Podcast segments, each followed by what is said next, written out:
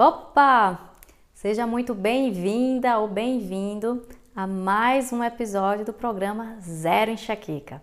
Aqui a gente discute as estratégias para você conseguir controlar a sua enxaqueca de forma mais rápida e eficaz e viver sem restrições. Eu sou Ilana Falcão, sou médica neurologista e no episódio de hoje a gente vai falar como se manter calma durante uma crise de enxaqueca, tá? Então, nos últimos dois anos, a gente vem passando por um período sem precedentes na história moderna. A questão da pandemia, a questão desse evento por si só que mudou as relações humanas, mudou o jeito de você ir para o trabalho, de você trabalhar em casa ou não, mudou o jeito de você se relacionar com as outras pessoas, as mídias sociais aumentaram a questão de você ensinar o seu filho com aula online. Então, isso tudo criou-se um ambiente muito estressante. É o que a gente está vendo, eu acho que é da história moderna o período mais estressante que a gente viveu, sem precedentes. E uma questão muito importante é da incerteza, porque a incerteza gera insegurança. E a gente tem insegurança do quê? Do desconhecido, que gera confusão.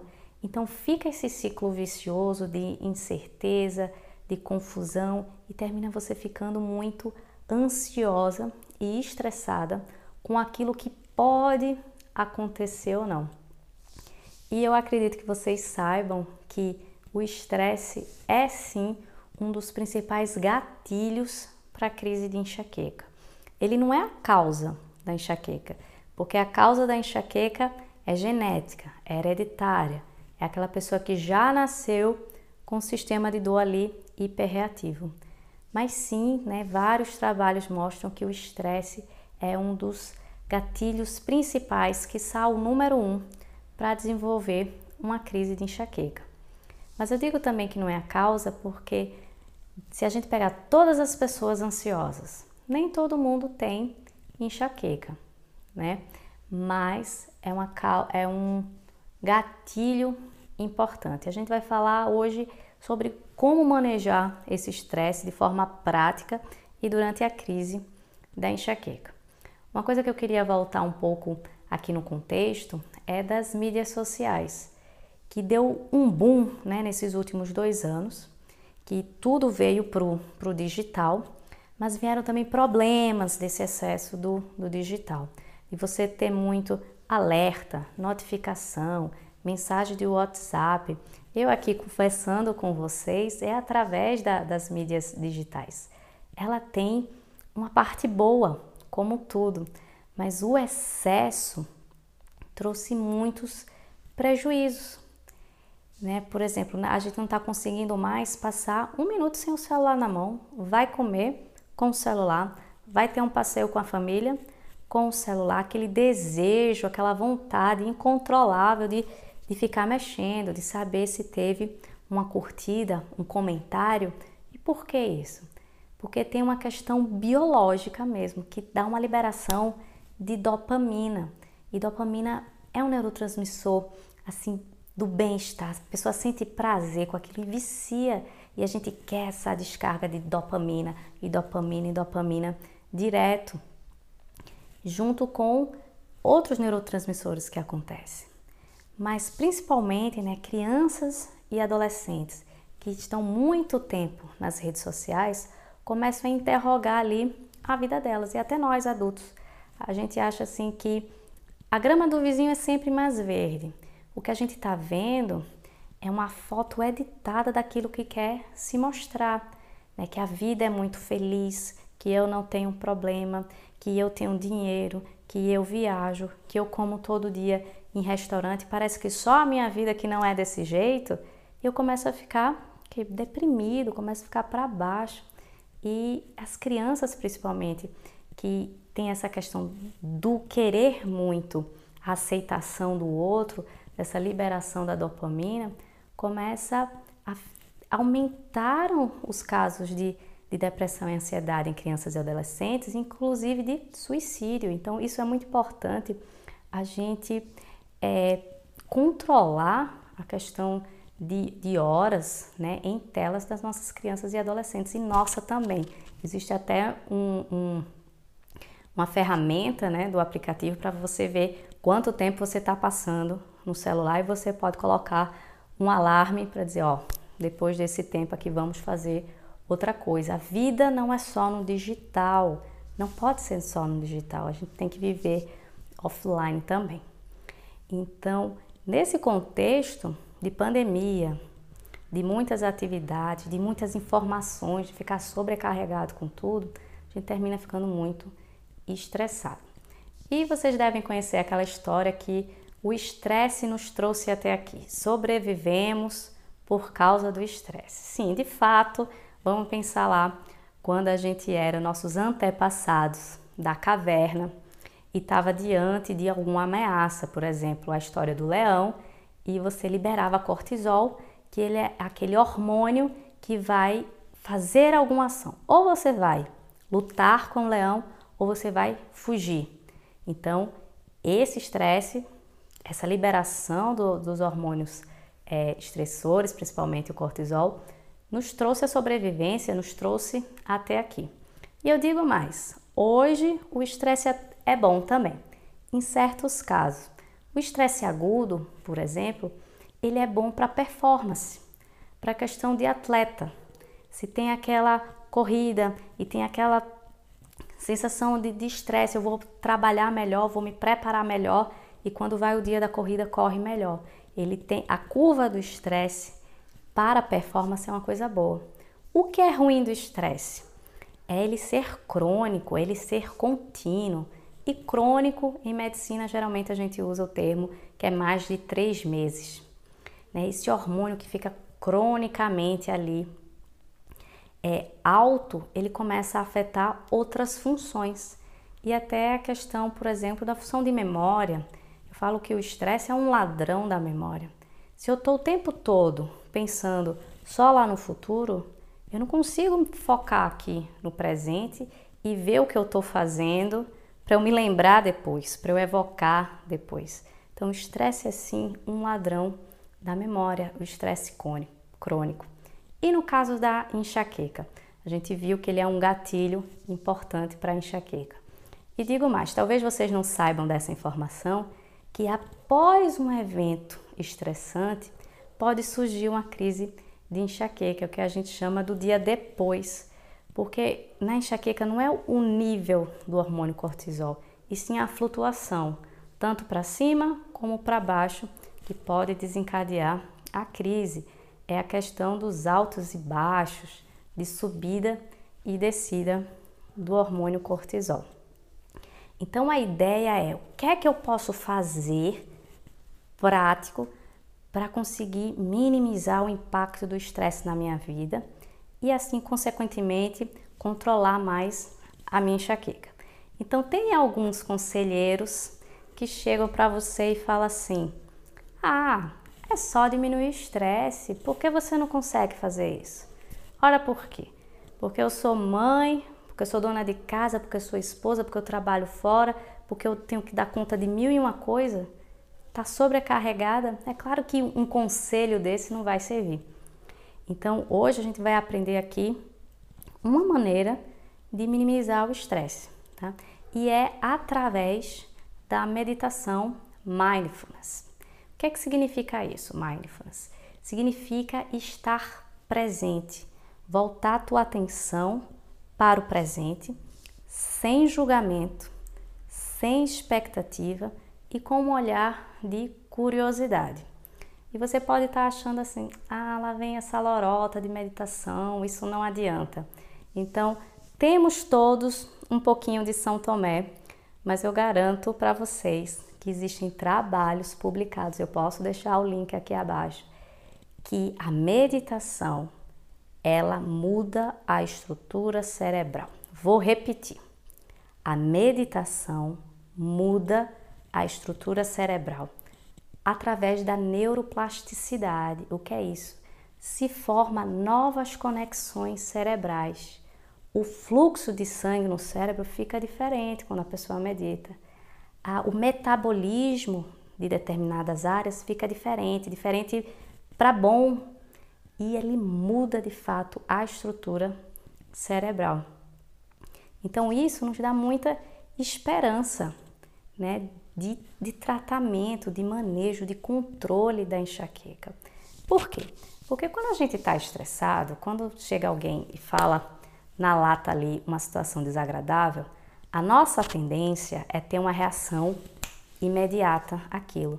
Porque a gente tem um cérebro racional, vamos pensar assim, que é o córtex mais para frente, né, o córtex pré-frontal, mas tem um cérebro mais de é, instintivo, né, um cérebro mais antigo, que ele é mais de reação. E quando pega uma coisa que a gente não, não é agradável para a gente, a gente tende a reagir de forma inconsciente, fica muito vermelho. E a ideia aqui é você parar, refletir sobre aquele sentimento, aquele fator, aquele agente estressor e ter uma resposta consciente sobre aquilo. Em vez de ficar vermelho, dá tempo ficar amarela, quiçá ficar verde depois. Então, isso é uma habilidade que a gente vai construindo. Então, quando você tem essa habilidade de conseguir refletir, né, de ter uma outra visão sobre o estresse, o impacto dele na tua vida é menor. Porque agentes estressores todos nós teremos. Eu vou ter, você vai ter, sua mãe vai ter mas a forma como eu reajo é que é diferente. Realmente é o pulo do gato isso. Então, provavelmente vocês já devem ter escutado, mas como é que eu faço isso na prática? Ficar amarela e não ficar vermelha. Então, hoje eu estou trazendo a meditação, mas existem outras formas. A meditação é uma forma científica comprovada que muda a estrutura cerebral pela neuroplasticidade então ela muda como a gente percebe a dor. E com isso muda a forma de você ter a, a questão da, das crises, porque a dor é muito mais do que uma lesão tecidual. Se eu pegar, por exemplo, uma faca, a mesma faca, com a mesma força, com a mesma intensidade, com a mesma profundidade, e fizer um corte na mão de uma pessoa e de outra, elas vão sentir a dor de forma diferente. Porque os mecanismos, as vias de dores, elas têm modulação. Então, o cérebro emocional pode modular ali aquela dor, dizer, ó, em termos genéricos, assim, dói mais ou dói menos. Então, se eu conseguir controlar esse meu emocional, eu posso sentir menos dor. Então, a dor, como você interpreta a dor, vem de experiências que você teve ao longo da sua vida, de como você foi tratado com a questão da sua dor, se você viu outras experiências, né? Se você foi acolhido ou não. A questão de criança, de beijo de mãe, Sara dor, Sara mesmo, porque, porque tem a questão emocional que libera ali mais endorfina do, do cérebro emocional. Então, esse conjunto de pré-requisitos é que diz a pessoa ter mais ou menos dor.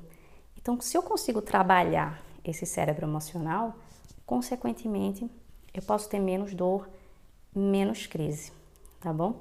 Então, como é a questão da meditação? Existem muitas objeções com, com a meditação, que é assim, ah, doutora, mas eu sou muito ansiosa, eu não consigo ficar parada para meditar, isso não é para mim. Então, justamente porque você é ansiosa que precisa fazer a meditação. Porque uma pessoa ansiosa, ela vive lá no futuro. Né? A palavrinha do ansioso é e se? E se amanhã chover? E se o pneu do carro furar? E se eu não tiver dinheiro? E se faltar comida? E se o menino adoecer? É o e se. Aí vai dormir cheio de e se durante o dia.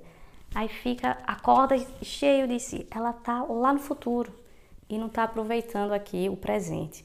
Então a ideia da meditação é te trazer aqui para o presente e você focar de corpo e alma no que você está fazendo.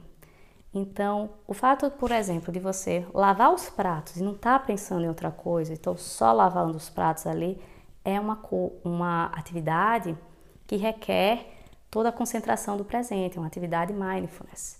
Se você vai fazer uma atividade física na academia lá, tá levantando peso, levantando peso você não quer pensar em nada não, você quer só saber de levantar o peso. Então você está ali de corpo e alma presente. Então a ideia é essa. Então aqui eu vou te deixar três dicas para você começar a praticar a meditação. A dica número um é não ache que você vai começar fazendo direito. Aqui a ideia é feito é melhor do que perfeito e é uma habilidade que você vai construindo, cada dia você vai ficando melhor. É feito, por exemplo, um bebezinho que está aprendendo a andar. Quando ele cai, você diz assim para ele: Ah, deixa para lá, você caiu, não tem mais jeito. Você incentiva, né? Você vai, vai de novo, e de novo, e de novo, até que o bebê consegue andar. E com a gente, a gente é tão rígido, a gente vai na primeira sessão de, de meditação e, e, diz assim: ah, isso não é para mim, isso não dá. Então, dê tempo né, de, de fazer. Então, precisa a repetição, você precisa entender o que está acontecendo. Então, a primeira dica é: feito é melhor do que perfeito. Não fique esperando se você vai fazer certo ou errado. Começa. Começa a fazer. A segunda é não vai achar que o seu pensamento vai ficar em branco, né? em concentração, assim, total, conseguir me concentrar. Não. Os pensamentos vão vir, vão aparecer e você vai deixar eles irem embora. Eles vêm e você deixa ir embora. Então imagine o seguinte, que você está sentadinho olhando uma estrada. E os carros são os pensamentos. Então os pensamentos vêm e vão embora. Vêm e vão embora. Não vai pegar a carona com os carros, tá bom? Então a ideia é que a meditação não é para você ficar com o pensamento em branco. Você está começando. Deixa os pensamentos aparecerem. Deixa eles irem embora. Sem julgamento, sem expectativa e com curiosidade. A terceira dica é se você estiver divagando muito, Poxa, não estou conseguindo me concentrar, eu peguei carona nos pensamentos, o que é que eu faço? Traz o teu presente para a respiração. Né? Uma forma mais fácil de você voltar para o presente, é você se concentrar apenas na, na respiração.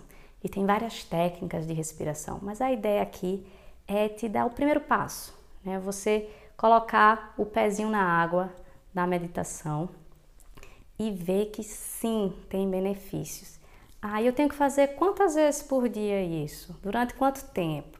Qual é a dose da meditação para eu ter neuroplasticidade e alterar a estrutura do meu cérebro e eu sentir menos dor e controlar a minha enxaqueca? O que é que se mostrou? Se você conseguir fazer todos os dias, é o ideal, né? Você fazer todos os dias. O que é que no trabalho mostrou? Que pelo menos 30 minutos por dia. Poxa, 30 minutos é muito para mim, eu não tenho como isso. Então faz o que der. Se deu 15, faz 15 todo dia ali, porque já está dando um benefício. E por quanto tempo? Nesse trabalho foram oito semanas. 30 minutos todo dia durante oito semanas e teve alteração da estrutura cerebral. Então a ideia é te mostrar que tratamento da enxaqueca não é só remédio. Envolve muitos outros aspectos, aspectos emocionais, aspectos de comportamento. E sim, o remédio é importante em alguns casos, mas ele não é a única ferramenta, tá bom? Espero que tenham gostado mais é, desse episódio. Qualquer dúvida é só escrever aqui nos comentários e até a próxima. Tchau, tchau.